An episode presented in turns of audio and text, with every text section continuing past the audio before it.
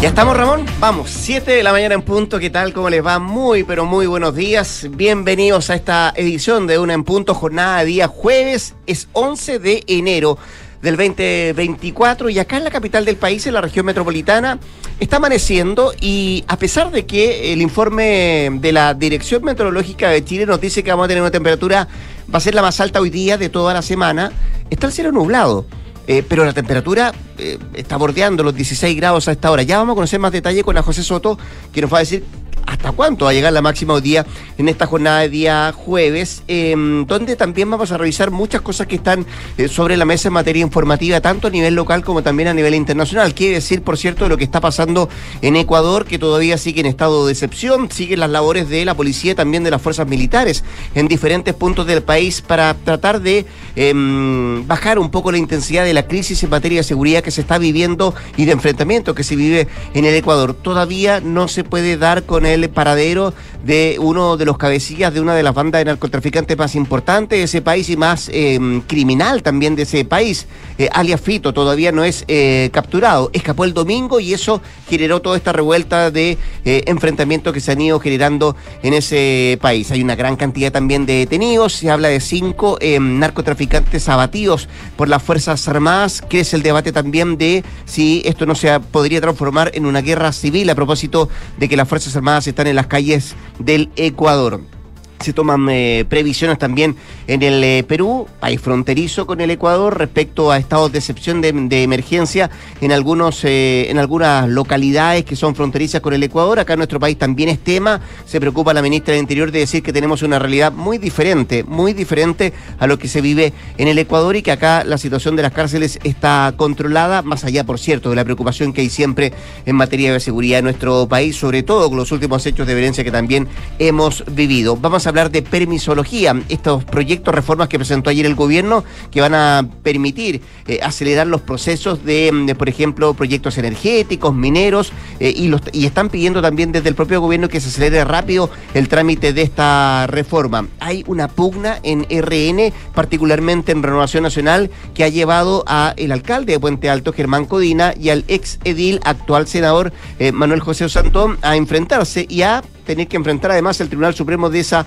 colectividad producto de em, estas acusaciones cruzadas que se han eh, generado. Eh, a raíz de eh, los candidatos que tiene uno y otro para hacerse con la alcaldía de Puente Alto en las próximas elecciones de octubre. Tenemos temas económicos, temas internacionales, en fin, eh, una variedad de cosas que vamos a revisar acá en Durán Punto. María José Soto, ¿cómo te va? Buenos días. Buenos días, ¿cómo estamos? Bien, pues decía yo, nublado y vamos a llegar a cuánto diría la temperatura máxima? Sí, no, no se engañen, no, se engañen con este cielo nublado. Exactamente, 32 grados la máxima para hoy, sube las temperaturas y de hecho va a ser parecido hoy día y mañana. 32 grados hoy día, 31 mañana y siempre las, en las otras comunas de la región metropolitana más extrema sube un poquito más la temperatura. Así que a salir desabrigados en esta jornada, por lo menos en la región metropolitana. En Valparaíso, agradable, 21 grados la máxima hoy día y mañana. Concepción, 22 grados también la máxima para hoy. Puerto Montt, 20 grados y Coyhaique, 23.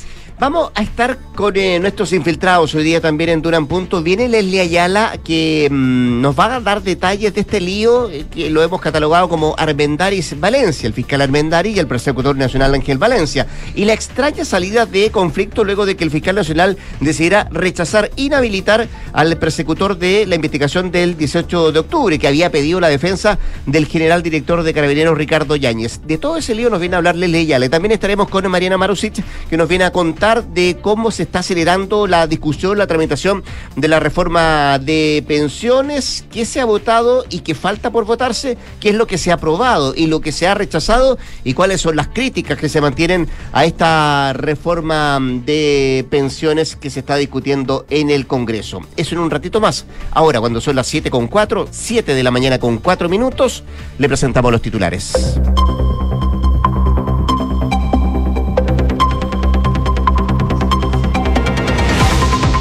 Las fuerzas de seguridad ecuatorianas han detenido a más de 300 miembros de bandas criminales en el tercer día de estado de excepción. Además, han rescatado a 41 rehenes, han recapturado a 28 presos fugados. Se portan también cinco eh, terroristas muertos y el paradero de Fito sigue siendo un misterio.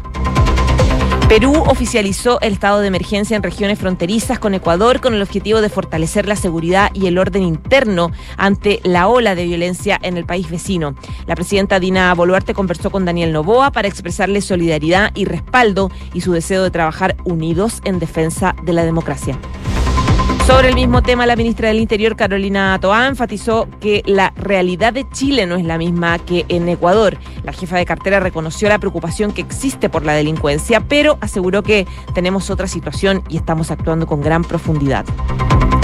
La concejala de Antofagasta Pafuica fue detenida en el marco del caso Convenios. La funcionaria está imputada por ser considerada como la mano derecha del ex Carlos Contreras y una de las piezas clave por el traspaso de dineros en convenios entre el MIMBU de Antofagasta y Democracia Viva.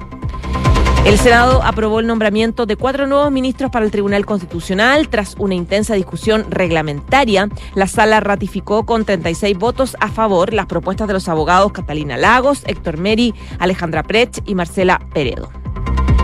El ministro de Hacienda Mario Marcel puso fecha al primer proyecto tributario del pacto fiscal. Se trata de una iniciativa que reduce la evasión y elusión que ingresará este mes. El jefe de cartera declaró en los temas de cumplimiento tributario no hay ningún sector que tenga un cuestionamiento de fondo. No hemos visto líneas rojas y eso ayuda a la tramitación posterior, señaló. En materia internacional, el expresidente de Estados Unidos, Donald Trump, afirmó que ya decidió quién será su compañero de fórmula si gana los comicios presidenciales de noviembre, aunque no reveló su identidad.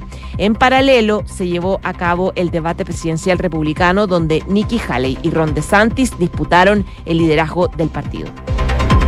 Y en el deporte, Pablo Quintanilla ganó la cuarta etapa del Rally de Dakar, logrando así su primera victoria desde que comenzó la competición. Con su actuación, el piloto nacional logró escalar en la tabla general y ahora se ubica en el sexto lugar. Siete de la mañana, seis minutos. Miremos lo que está pasando en el Ecuador. Eh, observemos lo que pasa en ese país que se mantiene con eh, mucha tensión y preocupación por la crisis de violencia, seguridad, por los enfrentamientos que se han eh, tenido que dar en ese país y que hemos visto en las últimas 48 horas y que sabe del primer balance de las autoridades tras la salida a las calles de las fuerzas militares. En total se habla de cinco terroristas abatidos, 30 heridos, más de 40 personas que fueron rescatadas y por lo menos 320 detenidos entre los resultados de acciones de las Fuerzas Armadas y también de la policía. Hubo ayer un eh, punto de prensa del jefe del Comando Conjunto de las Fuerzas Armadas que informó que un grupo de élite está a cargo de localizar además a alias Fito, este líder narcotraficante que escapó el domingo recién pasado, que desató esta revuelta y que eh, se mantiene todavía en la clandestinidad.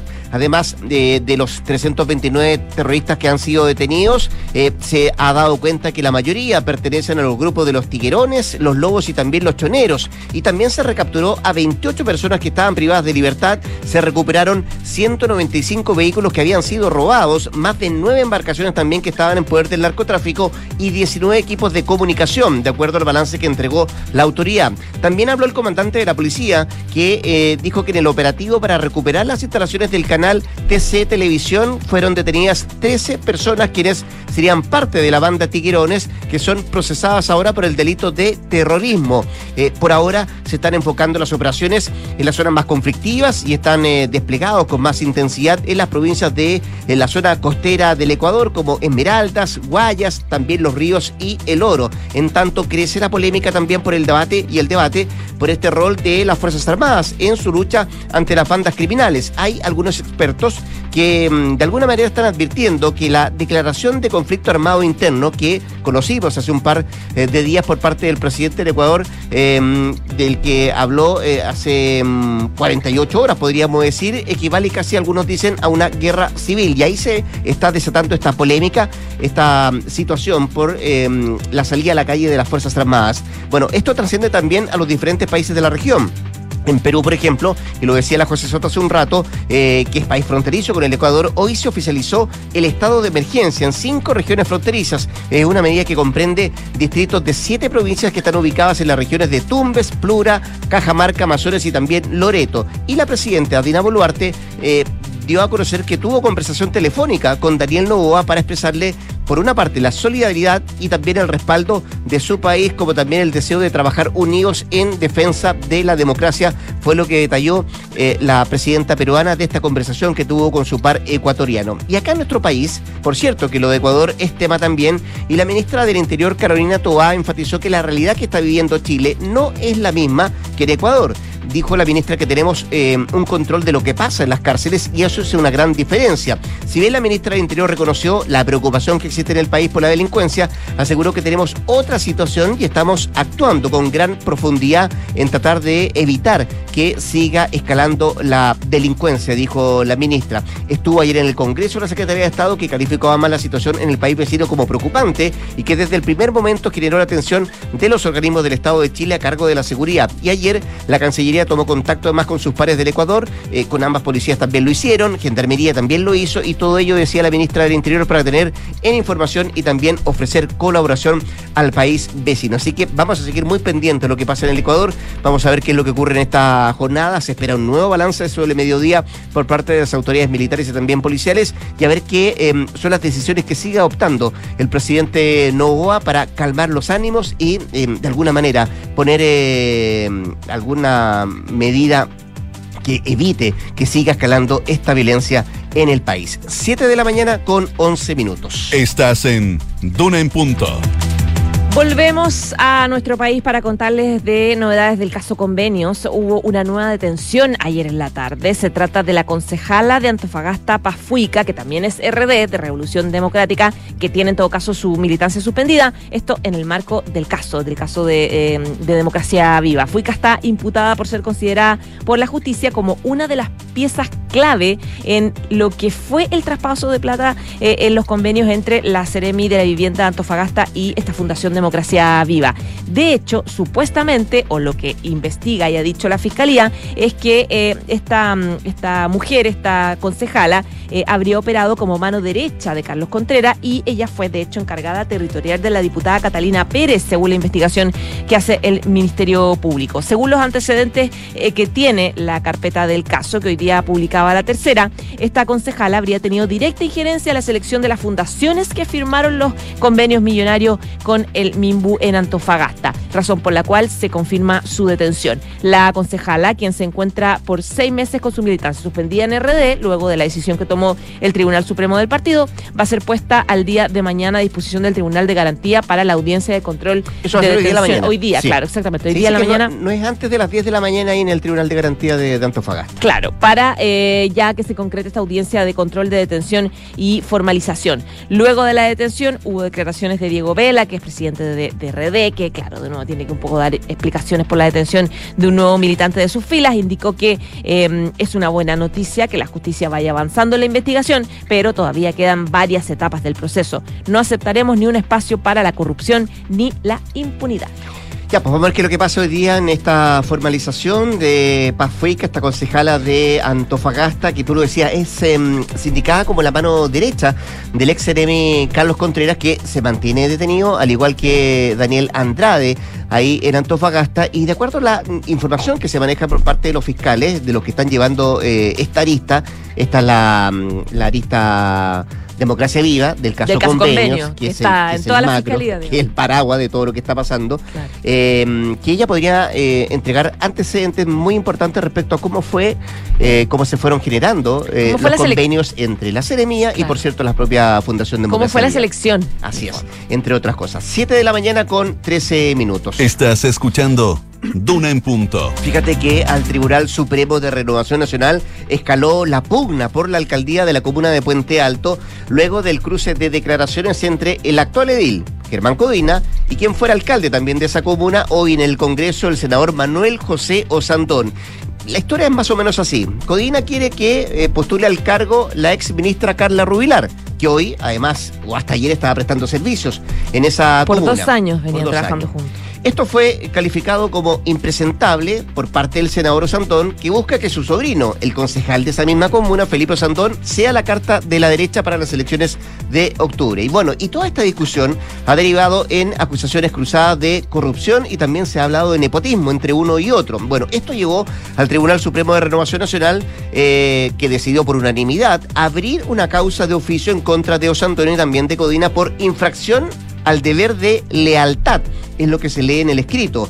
Eh, también se indica que Renovación Nacional es un partido con larga trayectoria que cuenta con un código de ética y será el Tribunal Supremo quien deberá velar institucionalmente por el respeto a las normas internas y a través de ello resguardar también su prestigio y el trato respetuoso entre sus militantes, que de acuerdo a lo que establece el Tribunal Supremo, eso no se está dando, no condice con las declaraciones que se han escuchado de Codine también de Osandón. Por otra parte, este cruce de declaraciones llevó a que, como lo decía yo, eh, Carla Rubilar informara que presentó su renuncia al cargo que estaba llevando adelante en Puente Alto. Entiendo que una posible candidatura genera temor en algunos y con el ánimo de de resguardar mi honra y el trabajo honesto que realizan los funcionarios de nuestra municipalidad, he decidido presentar mi renuncia, fue lo que dijo la ex ministra, que le pone, por cierto, em, un condimento más a esta situación que se está generando ahí en, Puente Alto. Claro, lo que reclamaba Santón es que Carla Ruidar, que llevaba dos años contratada por el municipio eh, de Puente Alto, además, dice él, digamos, el reclamo de Osandón,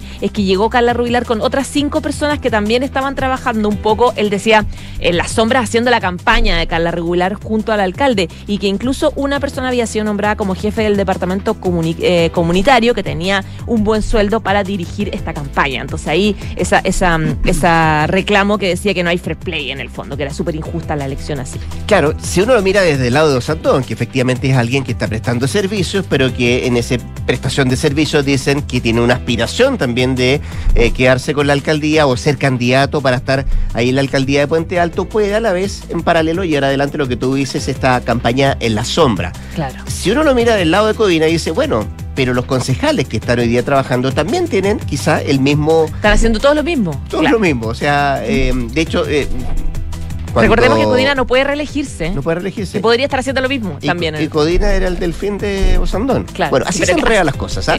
bueno, eh, enemistado hace años. Hace años, pero en, su momento fue eh, eh, Osandón quien lo puso ahí como el candidato para quedarse y estar tanto rato también en la municipalidad de Puente Alto. La última información que se da de parte del partido es que se designó a José Ignacio Pinochet Olave como ministro instructor de primera instancia, quien va a deber adoptar todas las primeras diligencias para, para ver qué es lo que se resuelve eh, por parte del Tribunal Supremo, insisto, en esta pugna que se ha generado en la mm, Municipalidad de Puente Alto con eh, la, futura designación de quién va a ser la carta de la derecha y el temor que dicen algunos en Chile Vamos es que vayan dos candidatos y eso genere, por cierto, que se pueda perder esa, esa alcaldía en las elecciones de octubre. Así que por ahora eh, se tiene que resolver esto en el Tribunal Supremo. Entiendo que hay... Mm, reunión además del partido el próximo día lunes donde se debieran escuchar los descargos que había hecho en su momento el propio Manuel José Osandón. Ya se habían eh, escuchado los descargos de Codina y el próximo día lunes podríamos tener otro capítulo de esta mm, teleserie, podríamos decir,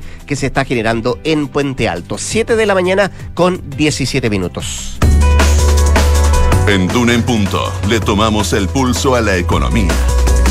Y hasta ahora revisamos los principales indicadores económicos. La UEF se cotiza en 36.852,2 pesos, el dólar observado 919,7, el euro 1.000,75 y el cobre 3,75 dólares la libra. Oye, vamos a estar muy atentos también a los mercados en la jornada de hoy día, luego que ayer en una medida sin precedentes, los reguladores estadounidenses aprobaran fondos cotizados en bolsa, los llamados ETF, que invierten directamente en Bitcoin, que ha sido una medida anunciada como un evento histórico para el sector de activos digitales de aproximadamente, escuche bien, 1,7 billones de dólares que va a ampliar el acceso a las criptomonedas más grandes en Wall Street y también en otras plazas bursátiles. Así que seguramente hoy día va a haber movimiento en los mercados. Miremos también lo que trae la prensa escrita hoy día en materia económica económica que trae pulso. Destaca como principal título, gobierno presenta reformas sobre permisología y Alcea y gremios piden rápida tramitación. Otro de los títulos de pulso, Comisión de Trabajo aprueba transición de dos años al nuevo sistema previsional. Y el financiero que destaca hoy día, gobierno presenta reformas para agilizar proyectos y empresarios alertan por mecanismos de participación. Son parte de los títulos económicos de esta jornada de jueves.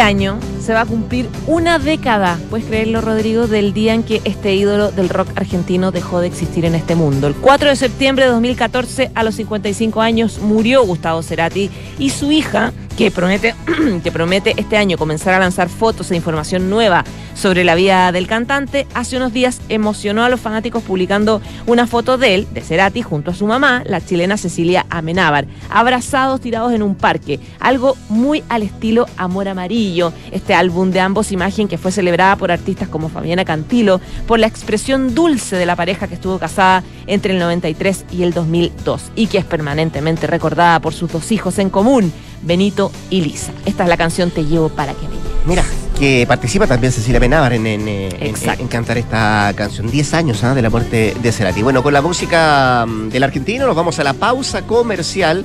La José Soto vuelve a las 8 de la mañana para actualizarnos todas las noticias del ámbito local y también internacional. Y antes de la pausa, y en noticias que alegran el día, queremos compartir que Sodexo Beneficios e Incentivos ahora es Plaxi. Únete a esta evolución porque Plaxi es más que un beneficio de alimentación. Bienvenidos a la mirada Plaxi de la vida. Y si eres gerente y buscas tomar el control de tu área, necesitas de Fontana, un software para grandes empresas como la tuya. Gestiona contabilidad, finanzas, recursos humanos y mucho, mucho más. Crea hoy tu cuenta gratis en defontana.com. De Fontana Piensa Digital. 7 de la mañana ya con 21 minutos, 7 con 21. Nos vamos a ir rápidamente a la pausa comercial. Al regreso seguimos revisando temas acá en Durán Punto para la minería, la agricultura y empresas de exportación, para el almacén, la panadería y la botillería, para la pyme que está comenzando, para la pyme que está dejando de ser pyme, para las medianas y grandes empresas, para los contadores, para la gestión de personas, para tu empresa, para su empresa, para mi empresa, para todos, de Fontana, el software de gestión empresarial número uno de Chile. Toma el control de tu empresa en defontana.com. De Fontana, pensemos digital. Tenemos una noticia que queremos compartir contigo. El Sodexo Beneficios e Incentivos que conocías cambió y ahora somos Plaxi. Porque tu cheque restaurante siempre evolucionó y ahora es Plaxi. Para que disfrutes más de todos esos momentos que realmente importan. Descubre nuevas experiencias y no lo olvides, ahora somos Plaxi. Bienvenidos a la mirada Plaxi de la vida. Conoce más en plaxi.cl. Clínica Santa María sigue creciendo en la comuna de La Reina, ahora con un nuevo laboratorio. Contamos con más de 500 exámenes con la calidad y seguridad que entrega Clínica Santa María. Visítanos en Príncipe de Gales 9140, Espacio Urbano La Reina. Más cerca, más cómodo. Clínica Santa María, especialistas en ti. Estudiar el MBA en negocios sostenibles en la FINIS es integrar para impactar, porque integrar sostenibilidad impacta en el valor de las organizaciones y sus stakeholders. Integrar nuevas perspectivas impacta en las estrategias competitivas. Integrar la opción de hacer un Summer School en London School of Economics impacta en tu bagaje internacional y en tu red de contactos. Posgrados de la Universidad Finisterre. Integrar para impactar. Admisión 2024. Más información en posgrados.uft.cl. Las respuestas del futuro las tienes hoy. BTR te invita a aprender, inspirarte y resolver todas tus dudas con los mejores expositores y líderes mundiales de tecnología en Congreso Futuro. Abre tu mente a un mundo de posibilidades sintonizando el canal 701 HD y el 114 de BTR desde el 15 al 20 de enero. No te lo pierdas. Esto es Duna en Punto con Rodrigo Álvarez. 7 de la mañana con 23 minutos, 7 con 23. Eh, seguimos acá el 89.7 haciendo Dunan Punto en esta jornada de jueves 11 de enero. ¿Preocupó? Sí, y también inquietó La noticia que conocimos esta semana y que anticipó la Comisión Nacional de Energía de alzas en las cuentas de la luz residenciales que podrían em, generarse del orden del 8 al 88-90%. Bueno, ¿cómo podría concretarse esto? ¿De qué depende de que efectivamente puedan subir las cuentas de la luz? Lo queremos conversar a esta hora de la mañana con el ministro de Energía, Diego Pardo, a quien tenemos en la línea telefónica y por cierto saludamos de inmediato. Ministro, ¿cómo le va? Buenos días. Hola, buenos días, ¿cómo está usted? Todo muy bien. Oiga, ministro, para, para, para hacer un poco de historia, si usted quiere, o para mejor entender este, este informe de la Comisión Nacional de Energía, eh, uno puede, y estamos en lo correcto, decidimos que las tarifas eléctricas se mantienen estables desde el 2019, es decir, que estamos con tarifas que no eh, reflejan, por decirlo de alguna manera, los costos reales de la electricidad y que de paso, a propósito de esta historia, una gran deuda se acumula y, que hay que pagar, ¿no? Eh, ¿Es eso en resumen más o menos de por qué estamos en esta situación con las cuentas de la luz? Efectivamente, esa, esa, esa em, realidad es así. Em, ahora, eh, lo que fue publicado por la, este informe técnico de la Comisión Nacional de Energía hay que entender, eh, es un paso intermedio dentro del proceso tarifario. Las tarifas únicamente varían cuando hay un decreto tarifario emitido por el Ministerio de Energía y tomado de razón em, por la Contraloría y eso no ha ocurrido todavía. Em, este informe técnico en definitivo, que es un paso intermedio, eh, fue precedido por un informe técnico preliminar que mostraba eh, variaciones de manera similar y que ocurrió en, hay que recordar, en octubre del año pasado. Mm. ¿Qué es lo que sí ilustra en este informe técnico? Este informe técnico da un, una medida eh, muy clara de qué es lo que ocurriría si uno implementa la ley vigente. Y, eh, por lo tanto, a partir del informe técnico preliminar, que fue en octubre del año pasado, nosotros empezamos a trabajar en conjunto eh, con eh, los parlamentarios tanto de gobierno como de oposición, pero en particular con, el, con la Comisión de Energía del Senado, posteriormente con la Comisión de Energía de la Cámara, en el diseño de un mecanismo que eh, se haga cargo en parte de este de los problemas que refleja la ley vigente y que en particular generan em, alzas las más, las más severas dentro del rango que tú mencionaste. Sí, ¿sí? Porque eh, efectivamente, para cerrar esta brecha entre lo que cuesta la energía y lo que pagan los consumidores, tienen que producirse alzas, ¿cierto? Sí. Pero esas alzas, eh, en verdad, tienen que eh, tener una magnitud que permita a los consumidores eh, asumirla. Ya, en, simple, ministro, me, queda claro, pero para la gente de a pie, el, el, común y corriente que dice, bueno, y, lee la noticia, van a subir del 8 al 90%, eh, ¿cuánto porcentaje de los hogares efectivamente va a pagar el 90% y qué porcentaje está resguardado, si usted quiere, que va a pagar el 8%, que es el mínimo de lo que dice el informe que anticipa la Comisión Nacional de Energía? A ver, yo por eso lo primero que quiero decir es que hay un acuerdo en todas las fuerzas políticas de gobierno y de oposición de modificar la ley vigente de tal manera de que, digamos, esto que refleja el informe técnico definitivo no se materialice. Ya, o sea, lo que se está buscando es que no exista esta alza de las cuentas de la luz.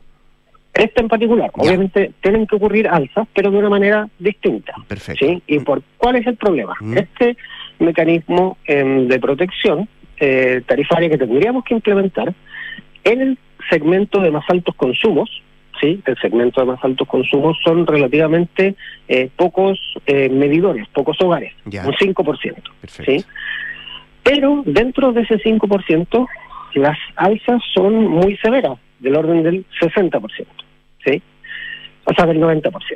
Entonces tenemos un 5% de hogares que verían reflejados alzas de cerca del 90%. Eh, ¿Cuál es el problema em, que se produciría con algo de esa naturaleza, mm.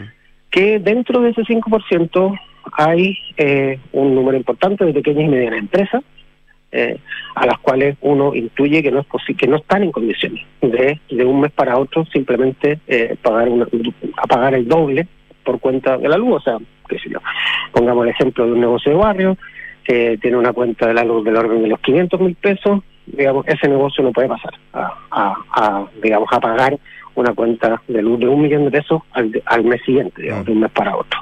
Em, una panadería que tiene eh, equipos eléctricos de alto consumo, no sé, eh, tiene una cuenta de 2 millones y medio, pasar a, digamos, pagar una cuenta de 5 millones y medio, o sea, de 5 millones tampoco es algo que se pueda hacer eh, de un mes para otro y hay eh, evidencia eh, reciente de los últimos años en varios países donde alzas demasiado significativas únicamente aumentan la morosidad. Entonces, la idea de modificar este mecanismo con un proyecto de ley que vamos a presentar la próxima semana, precisamente eh, lo que busca es que las alzas no se materialicen en mayor morosidad, sino que efectivamente sea una ley que se pueda implementar. Ya, eh, eh, me quiero quedarme con ese punto porque dice lo más probable es que este proyecto de ley se presente la próxima semana, pero para recapitular un poco, entonces está el informe, podrían generarse las alzas, eso no va a ocurrir mientras no esté el decreto, además por Contraloría, pero ustedes en paralelo, digo, el gobierno, estamos buscando entonces que esto vaya por otro camino y ahí está el proyecto de ley. Ese proyecto, el ministro, se iba a presentar en octubre, corríjame si me equivoco, ¿y por qué se dilató? Bueno, ah, y eso también es importante explicarlo. Este trabajo empezó con el informe técnico preliminar del, de la Comisión Nacional de Energía. Ya. Y ahí empezamos un trabajo en conjunto eh, con, eh, primero con el Senado, después también con la Cámara eh, de Diputados. Y ese trabajo prelegislativo tomó más tiempo del que uno esperaba. ¿Por qué? Porque hubo, o sea, porque hicimos un trabajo muy intenso prelegislativo, eh, en términos de eh, no solamente eh, mostrar y conversar el detalle del modelo financiero a implementar, sino que también hubo que evaluar nuevas ideas, conversar con los potenciales intermediarios financieros de, estos mecanismos. Estos mecanismos tienen intermediarios financieros internacionales y en cada uno de esos pasos hubo que ir evaluando también nuevas alternativas y por eso se fue eh, demorando más de lo que eh, obviamente nosotros hubiéramos querido, pero eso por, a su vez tiene una ventaja, digamos. Este es un mecanismo que hoy en día es conocido por los eh, parlamentarios que van a tener que evaluar eh, su eh, aprobación em, o rechazo. O sea, esto es un, trabajo para, pre-legislativo largo e intenso, pero que a su vez permite anticipar que la tramitación del proyecto de ley debería ser relativamente expedita.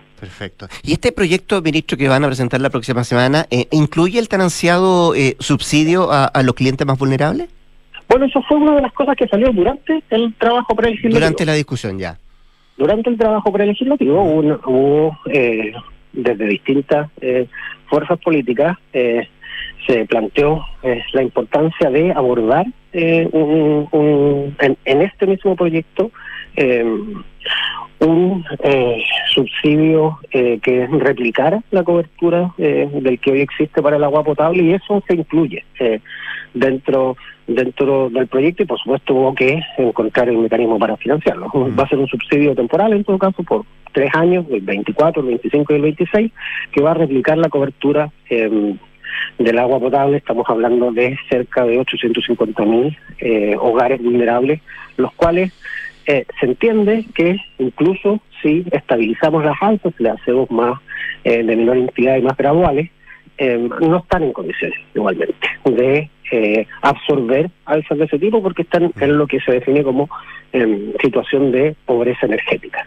Entonces, para ese tipo de hogares vamos a llegar con una política pública distinta que es un subsidio. Perfecto. Estamos conversando con el ministro de Energía, Diego Pardo. Ministro, eh, quiero seguirte en el tema legislativo porque hay otras cosas que quiero preguntarles, pero antes, eh, para, para hacer una recapitulación de la historia, hay una deuda que pagar, ¿no? escuchaba a la generadora el otro día que decían que esta deuda crece en torno a los 3 millones de dólares al día. ¿E-, ¿Es esa la cifra? Efectivamente, del orden, o sea, esos son órdenes de magnitud eh, correctos eh, y por lo tanto es urgente abordar esto. Pero, bueno, por un lado es urgente abordarlo, pero también es necesario abordarlo con una política pública que em, no tenga eh, errores ni los problemas que tiene la actualmente vigente.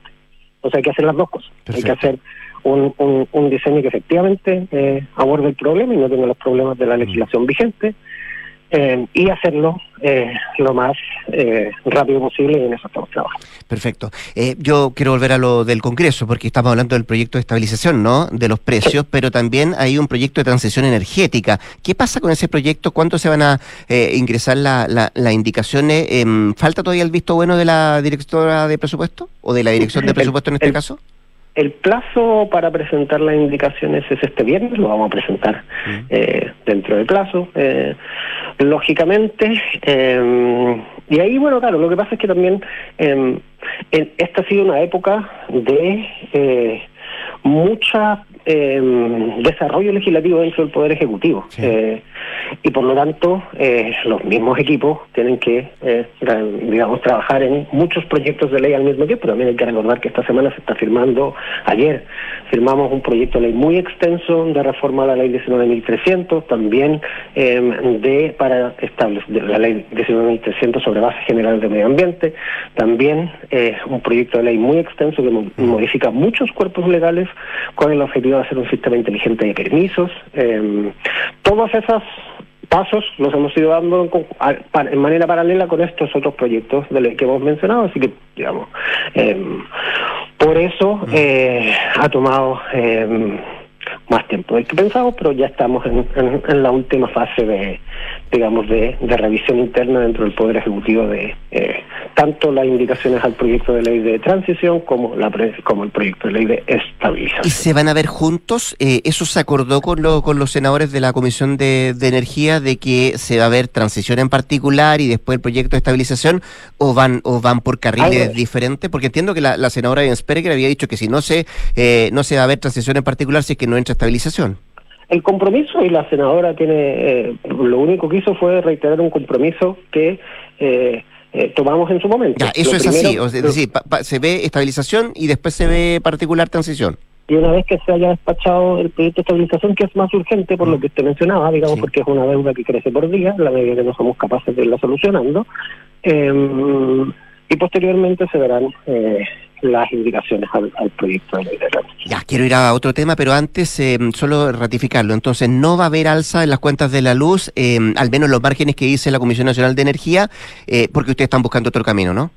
Efectivamente. Y empezamos, también es importante que nos entienda que empezamos a trabajar en este camino hace bastante tiempo. No es que estemos hoy tratando de establecer una solución para algo que nos sorprende. El informe técnico eh, preliminar, que fue en, octubre del año pasado, fue el que gatilló el inicio de este trabajo, que incluso si quieren se remonta antes, a finales del 2022, cuando se estableció una mesa eh, de trabajo de pobreza energética, se llama, en conjunto con la Cámara y el Senado, que lo que hizo fue evaluar el mecanismo actualmente vigente y señalizó algunos de los problemas que hemos ido conversando y algunas posibles soluciones, que a su vez eso fue la base de lo que tomamos en octubre del año pasado para diseñar el proyecto de ley que vamos a presentar la próxima semana. Eh, usted hacía alusión a este proyecto de permisología que presentó ayer el, gobierno ministro eh, y escuchaba a su par de economía, Nicolás Grau, que, decía que ponía como ejemplo que si un, proyecto, por ejemplo, de, materia de, electricidad o energético, líneas de transmisión,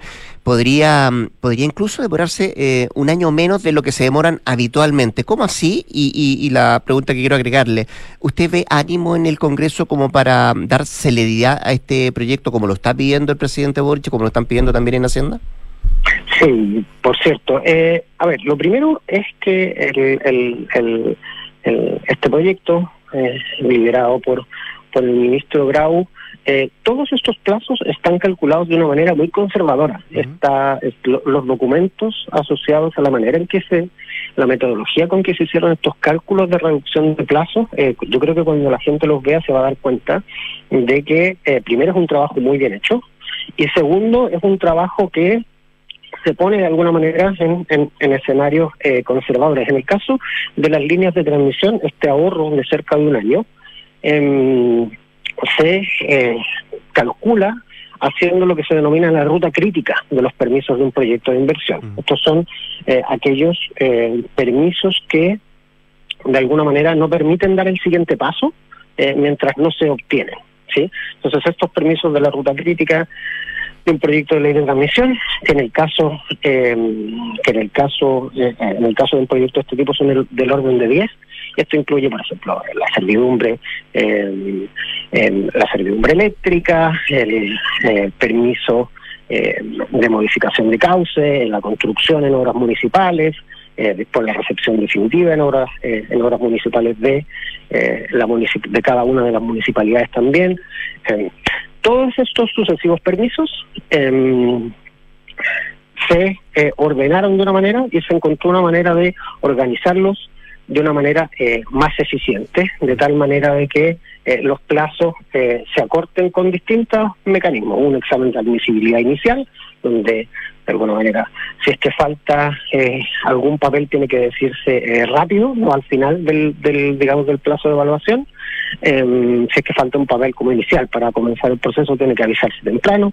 Em, reglas de silencio administrativo que ocurre si los plazos máximos transcurren sin que se emite el permiso respectivo. Y todas estas, digamos, eh, medidas lo que hacen es acortar el, el, plazo en cerca de un año. En el caso de em, en el caso de eh, los proyectos em, de eh, líneas de transmisión, en términos de días, la mayor disminución viene en la servidumbre eléctrica que otorga la Superintendencia de Electricidad y Combustibles, y en términos proporcionales, eh, las mayores reducciones vienen en, los que dependen de las direcciones de obras municipales, que se reducen a la mitad, y eh, en los que tienen que ver con eh, los permisos de salud, eh, donde también se eh, reducen acerca eh, de la mitad. Tienen que ver con la etapa constructiva y los baños que se establecen en los campamentos. Ese, ese permiso también que es crítico en las rutas y normalmente tarda mucho, también se reduce a la mitad. Por ese lado se reduce. ¿Usted ve ánimo en el Congreso de acelerar esto, ministro? Todo el ánimo. obviamente las conversaciones con los parlamentarios son lideradas por, por, el ministro Grau, pero este es un esfuerzo de todo el gobierno y en, digamos con todos los senadores, eh, diputados, diputadas, senadoras que me ha tocado conversar, hay toda la disposición, un entendimiento de que este es un proyecto muy importante eh, y que es importante también eh, aprobarlo rápido. Así que tenemos expectativas optimistas al respecto. ¿Y no teme, ministro, que puede afectar o afecte lo que se ha ido generando en el último tiempo con em, la llamada reunión en la casa de, de Salaquet? Eh, no es la, digamos, percepción que tengo, lo mm. que la, percepción que tengo. pero, pero mete ruido, ¿no? La última semana en el Congreso. Eh, y eh, la eh, percepción que he tenido de parte tanto de fuerzas de gobierno como de oposición es que este es un proyecto eh, razonablemente eh, concebido donde la participación de los no solo de los parlamentarios sino también de los otros espacios eh, de eh, el Estado que se ven afectados, en particular los municipios. Ha habido muchas reuniones con las distintas asociaciones de municipalidades, por lo tanto el ánimo que veo es un ánimo constructivo eh, y optimista. Y no debería afectar esto, dice usted. No. El ministro de Energía, Diego Pardo, conversando esta mañana con Radio Dunas. Ministro, muchas gracias por su tiempo. Que esté muy bien. Chao, que esté muy bien. Igualmente. 7,41 en Clínica Santa María siguen creciendo en La Reina. Ahora con el nuevo laboratorio Príncipe de Gales. Ahí cuentan con más de 500 exámenes con la calidad y seguridad que siempre te entrega Clínica Santa María. Los puedes visitar en Príncipe de Gales 9140. Clínica Santa María, especialistas en ti. Y nuestra minería es diversa. Participan distintos profesionales con vocación que en conjunto construyen la minería del futuro. Conócelos en compromisominero.cl. Compromiso Minero haciendo en el presente un mejor futuro. Vamos a la pausa y al regreso estamos con Nicolás Vergara y estamos con nuestras infiltradas hoy día, Leslie Ayala y Mariana Marusic. Vamos y venimos. Soy nutricionista. Ingeniero civil en minas. Ingeniera comercial. Periodista. Soy David. Soy Denis. Soy Juan Pablo. Soy Trinidad. Y, sí, soy, soy minero. Conócelos en compromisominero.cl. En Scotia cuentas con fondos mutuos Scotia Portafolios que gestionan activamente tu inversión según tus objetivos. Ya no tienes que estar pendiente de hacer ajustes todo el tiempo según el movimiento de los mercados. Tus fondos Scotia Portafolios lo hacen por ti. Contacta a tu asesor de inversiones y APB o contrátalos directamente en scotiabankchile.cl o tu app Scotia Go. Infórmese de las características esenciales de la inversión en estos fondos mutuos, las que se encuentran contenidas en sus reglamentos internos y contrato de suscripción de cuotas. La rentabilidad o ganancia obtenida en el pasado por este fondo no garantiza que ella se repita en el futuro. Los valores de las cuotas de los fondos mutuos son variables. Infórmese sobre la garantía estatal de los depósitos en su banco o en cmfchile.cl. Cami, ¿cómo estás? Sabes, estoy bien, tranquila. A pesar de que fue muy difícil, siento que todo salió como él hubiera querido. Sí, es verdad. Es que al contratar los servicios funerarios de María Ayuda por adelantado, nos dio el tiempo que necesitábamos para preocuparnos de lo realmente importante y estar con nuestra familia. Descubra la tranquilidad de acceder a una compra anticipada de servicios funerarios, ayudando a los miles de niños y niñas de la Fundación María Ayuda. Más información en funerariamariaayuda.cl. Estamos contigo cuando más nos necesitas. Escuchas Duna en punto. Duna 89.7. Son los infiltrados. Los editores de la tercera están en Duna en Punto. 7 de la mañana con 43 minutos. Saludamos de inmediato a Nicolás Vergara. Nicolás, ¿cómo estás? Buenos días. Hola, hola Rodrigo, ¿cómo estás? Todo muy bien. Aquí estamos, pues. Qué bueno, pues me alegro. Al pie del cañón. Al pie del cañón y muy bien acompañados, como siempre, en esta sección con los infiltrados, ¿no? La, envidia que me das. Mira. Hola, Nicolás. Hola, Mariana Marusic. Y ya te extrañan, dicen, ya te extrañan. Los veo, las veo, las veo. Yo creo que la Leslie, me extraña más. sí, mi café de la mañana No es, no es el mismo. Porque la, Mariana, la Mariana sí sabe dónde están. es más autónoma que yo. Así es. Eh, son, eh, claro, alguna la saca ahí sin permiso, dice la Mariana. Pero, no, no, no, no, no, tiene todo el permiso y la Leslie también. Están a disposición de lo, de lo infiltrado esa, esas capsulitas. Entremos en materia, mm. Leslie, partamos contigo. Exactamente. Eh, a propósito de lo que ha significado una decisión que adopta el fiscal nacional Ángel Valencia, que se esperaba que era el lunes, pero al final se conoce el día de ayer, ¿no? Esta inhabilitación que se había pedido para el fiscal Armendari por parte de la defensa del general director de mm, Carabineros Ricardo Yáñez. Claro. Una, primera pregunta ahí, Leslie, perdona, porque finalmente el, eh, el, fiscal, el fiscal nacional no tenía posibilidad de inhabilitar a Chong. No. Podía hacerlo solo, podía ir solo por, por, por Armendari y eso generaba una suerte de, de encadenamiento, ¿no? Claro, lo que pasa es que acá hay, que aclarar algo que no estaba ni siquiera claro para los periodistas que cubren el sector, muy raro ayer, mm. eh, que la inhabilidad no era por el caso que se va a formalizar. El caso que se va a formalizar tiene que ver con una arista que se llama altos mandos, ¿cierto? La responsabilidad del mando durante el estallido social en la de vulneración a los derechos humanos que se cometieron en ese entonces.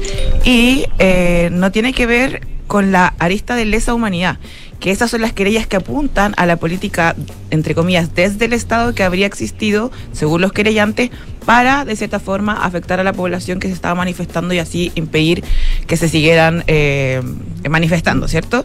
Ya, en esa es la, es, la, es la investigación que el general director de Carabinero, a través su defensa, pidió inhabilitar primero a Chong, ante el fiscal regional eh, Armendaris y después Armendaris por no haber querido sacar a Chong y porque también habría tenido algún tipo de pronunciamiento eh, respecto a su visión de cómo había actuado la policía durante el estallido social en un consejo de regional de fiscales que fue hace cuatro años atrás. En esta se pronuncia ayer Ángel Valencia y dice, yo no veo inhabilidad en, la, en el actuar del fiscal regional, pero es, exactamente como dice Nicolás. El fiscal nacional no podía pronunciarse si quizás quien había perdido la objetividad, según acusa el general director de Carabineros, y que tiene algún tipo de resentimiento u odio respecto a la policía uniformada, es la fiscal Chong. ¿Ya? Entonces lo que resuelve finalmente Ángel Valencia es algo bastante mixto y que no se esperaba. Nosotros o, más bien el ambiente judicial lo que esperaba es que dijera, ¿es inhábil o es hábil para seguir conociendo esta eh, investigación? Eh, Javier Armandari. Sin embargo, dice, no lo inhabilito, pero le saco la causa y la reasigno a un fiscal, que es un fiscal nombrado por él, por la era Valencia, diríamos entonces que es un fiscal de lo suyo, eh, que es el fiscal de la cuarta región, perdón, de la región de Antofagasta, que es Juan Castro Vecchios. ¿Y por qué lo dice? Bueno, bajo sus atribuciones como fiscal nacional, él puede reasignar causa y dice que eh, respecto a esta sobrecarga laboral que tendría el fiscal Armendaris, no solamente con esta casa, causa de alta complejidad, que va a llevar a formalizar al general director de Carabineros y a otros dos ex eh, generales en retiro también, como es Mario Rosa y Daniel Olate, el próximo 7 de mayo, sino que también todas las causas que se tramitan en la Fiscalía Centro Norte y que están a cargo, porque el quien dirige la acción penal es fiscal regional, en este caso Javier Armendaris. Esto es una solución entre comillas, salomónica, porque de cierta forma deja que despejado de que pueden seguir adelante con esta investigación que va a ser formalizada, eh, tanto Chong como Javier Armendari. Pero en el caso de la humanidad, donde a diferencia de la responsabilidad de mando, es, apunta a la autoridad política, es decir, al propio expresidente Piñera y los ministros del Interior de la época, además de su subsecretario, eh, esta finalmente pasa, se traspasa a otra, eh, yo podría decir, a otra dirección. Juan Carlos Vecchio ahora está eh, analizando los antecedentes y si bien la resolución que lo designa en esta causa dice que él puede seguir eh, siendo apoyado por el equipo de la Fiscalía Centro Norte, obviamente encabezado por la fiscal Jimena Chón, que es la jefa de alta complejidad y quien durante estos últimos años ha tramitado esta causa, le da también la libertad de como fiscal regional decidir si sigue adelante con la fiscal adjunta de la Centro Norte o él lo nombra a su propio equipo con miras a las resoluciones o diligencias que se pueden seguir desarrollando en este caso. Entonces, es una situación más bien compleja, era una resolución sorprendente, diría, en términos de lo que se esperaba desde el mundo judicial, pero finalmente destraba un conflicto que estaba bien manifiesto la semana pasada y que se esperaba tuviera algún tipo de desenlace con el pronunciamiento eh, del fiscal nacional que finalmente se lleva a cabo el día de ayer. Mm. Respecto a las eh, eh, reacciones por parte de la fiscal Chong y el fiscal regional Armendari, ambos no, querían, no han querido referirse ni pública, o sea, no, no, han querido referirse públicamente a esta resolución y más bien como que nos podríamos quedar con las palabras del, del fiscal Armendari en la cuenta pública que se desarrolló por parte de las fiscalías regionales metropolitanas el martes pasado, donde él dijo que tenía que acatar las órdenes que vienen de su superior y esas no se comentan en definitiva. Así que esa es la forma que se este incipiente primer conflicto, yo diría, entre un fiscal regional y la nueva autoridad que el fiscal Ángel Valencia, que por estos días, de hecho, ¿cuándo es 12? El 12. Mañana. Eh, mañana. Mañana cumple efectivamente un año desde que asumió el cargo como tal. Ya, eh, solo una cosa más, em, el 19 de enero eh, se tiene que resolver sobre el seguimiento, ¿no? Del general Sí, hay una solicitud respecto al caso de lesa humanidad, justamente que es otro, claro, donde el general Yañez está pidiendo ser sobreseído y también es algo bien expectante para el resto de las defensas que están involucradas en esa causa, porque de irle bien al general Yañez, entendemos que todos los demás presentarían ya lo mismo con esta política. Insisto, es una figura totalmente distinta a la responsabilidad de mando. Acá hay que comprobar que hubo una política desde los poderes eh, gobernantes, como políticas eh, dirigidas a la policía con claro eh, efecto de, tener, de afectar a la población penal para evitar que se, perdón, a la, población que se estaba manifestando para, para evitar que se siguieran se, seguirán realizando estos actos de protesta masiva que hubo tras el 18. Porque la otra se llama omisión de mando, ¿no? Claro, es una conducta omisiva respecto a distintos delitos. En este caso se le atribuirá el tema de la de las eh, de la de lo ¿cómo se llama? Las lesiones oculares que ocurrieron a propósito del uso de perdigones por parte de carabineros y también un homicidio que era el que hablábamos el otro día eh, respecto a una persona que muere en Plaza Baqueano a propósito del uso de una lacrimógena por parte de los entonces llamados fuerzas especiales. Entonces la conducta omisiva de estos policías de no teniendo obviamente el, cargo jerárquico, no haber realizado ninguna acción para impedir que estas eh, actuaciones se siguieran cometiendo en esta zona de Santiago. Ya. Veamos qué pasa entonces. Eso no es enero. Eh, a propósito de esa situación que el general Vamos a ver eh, qué pasa ahí. Y la formalización que está para mayo, además. Sí, bastantes meses que perdón, perdón, pero a ver, pero hay una parte, hoy día, la, hoy día la tercera habla del gambito de dama, hecho, de, de agrupar las causas, digamos.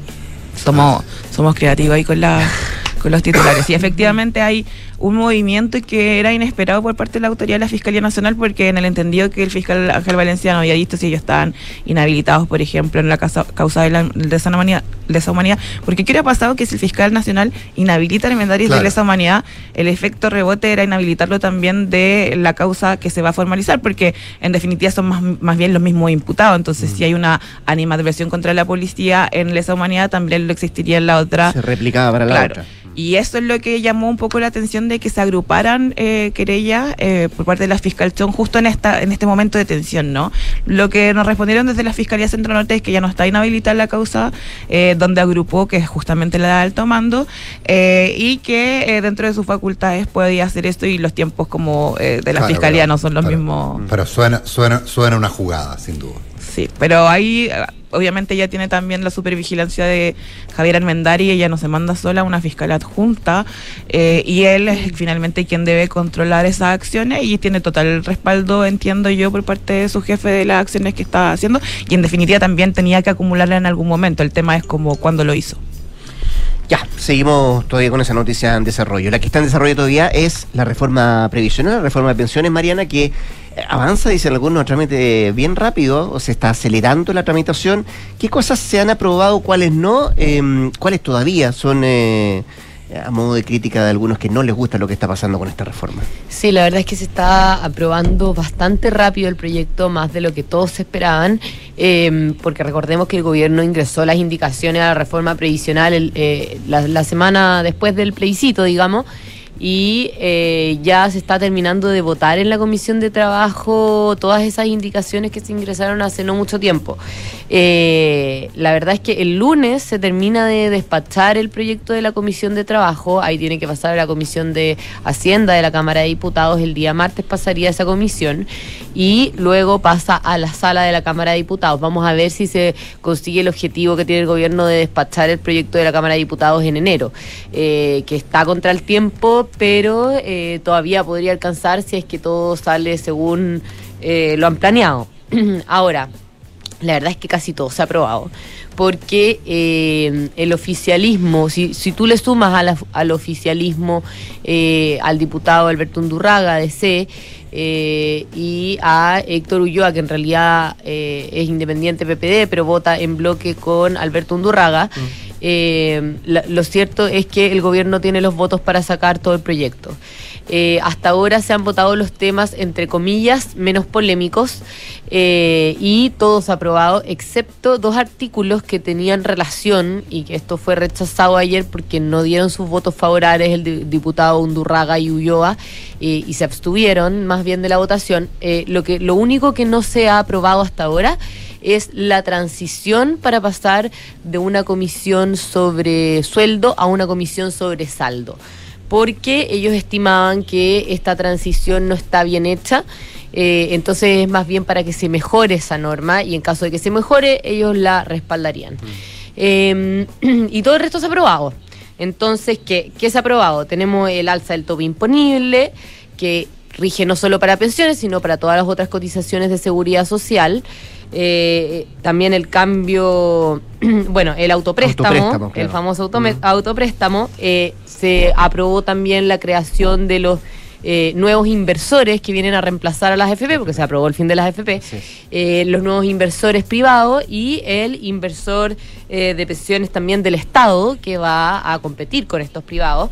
También se aprobó que se licite la administración y el soporte se aprobaron todas las transitorias menos las que tienen que ver con eh, la cotización adicional del 6% y eh, con el seguro social, porque justamente esos dos temas que son los más polémicos probablemente y donde ha estado el nudo durante todos estos años, eh, se van a votar el lunes. eso se dejó para el final en una sesión que va a ser hasta total despacho, así que se anticipa que va a ser larga. Ese mismo lunes el gobierno quiere presentar su informe que encargó sobre tasas de reemplazo. Así que eh, probablemente el lunes vamos a tener varias novedades. Y, bueno, se, aprobaron hartas otras cosas, como el cambio de la comisión de usuarios, que ahora también va, a empezar a tener un rol más relevante al eh, tener injerencia en la decisión de elección de directores que hoy eh, ponen las AFP según el saldo administrado en cada acción, digamos en los futuros inversores también ahora van a ser esta comisión de usuarios la que elija una terna y se la proponga a eh, estos fondos de, o sea, estos inversores de pensiones que van a tener a futuro los fondos. Así que bueno, hartas novedades. Eh, vamos a ver el lunes cómo sigue. En la Cámara. ¿Mm? Sí. pero, pero, entiendo que ninguna se aprobó por, por unanimidad, ¿no? Eh, porque la que más votos obtuvo fue la del autopréstamo, pero tuvo el voto en contra del diputado B. Eh, la verdad es que puede haber habido algún, algún, algún par que sí se hayan aprobado de manera unánime, pero, pero, pero no en más eh, que en realidad no generan ningún tipo de, de, de, controversia, digamos, con Chile Vamos y cosas así. El, primer día que votó Chile Vamos, digamos, que fue esta semana, porque la semana pasada se retiraron. Eh, pero, pero, pero sí, en la, en la gran mayoría no han sido con unanimidad y han sido con el voto en contra de Chile Vamos, en la gran mayoría, sí. Mm. Eso es así. Ahora, porque en ese sentido, lo que tú decías, los votos del diputado Undurraga y el diputado Ulloa son clave y haría la impresión que inclusive en los polémicos están con la propuesta del gobierno. Sí, así parece. Ahora, han insistido también, el diputado Undurraga sobre todo, en que esto se divida en un 3% a eh, cuenta individual y 3% al seguro social. Y por eso va a ser clave también que va a ser lo que pase el lunes, digamos. Claro, pero, pero el gobierno le contesta que eso es así. Bueno. ¿qué, es 3 y 3? Que, como que, tiene problema de comprensión de lectura, digamos. O sea, ahí, ahí habría que ver. Esa, y eso y, lo, que ocurre ahora es que después pasa Hacienda y después va a la sala. A las salas. Y, en la sala se vota la idea de legislar. Y ahí eventualmente es donde. Y esa es el primer, la, el primer, eh, la primera prueba de fuerza real que hay en el que, que, hay respecto a este proyecto. Pero la verdad es que se da un poco por descontado que la idea de legislar en la sala se aprobaría. El tema es si esto pasa o no al Senado con eh, en la votación en particular el guarismo de que propone el gobierno del seguro social, porque eso le quitaría fuerza al llegar al Senado su idea del 321 eh, o, o como vaya a salir, digamos. Eh, pero, pero se da un poco por descontado que esto sí se aprueba en general y por eso el gobierno se, se está jugando esto por acelerarlo tan, tanto, digamos. Un, este solo detalle, era el mismo cálculo que sacaba con la tributaria. sí, pero ahora de verdad los cálculos, incluso de los opositores, es que esto se, se llegaría, llegaría al Senado, digamos. Ya. Vamos a ver lo que pasa. Uno nunca sabe, siempre se le asigna igual una leve probabilidad a lo que pasó con la tributaria, sí. Te, recuerdo que la tributaria también hasta la oposición pensaba que se aprobaba. Sí. sí, es cierto eso. Hay que ver cómo maneja Pamela Giles ese día. sí. Eh, y vamos a ver qué pasa el lunes también con la, con la votación que se va a dar en la propia Comisión de Trabajo. Mariana Marusic, Leslie Ayala, Nicolás Vergara, muchas gracias. ¿ah? Buenos días. Que tengan un buen día. Vienen noticias, después hablemos en off acá en la 89.7. Que es en Duna, buenos días. Buenos días.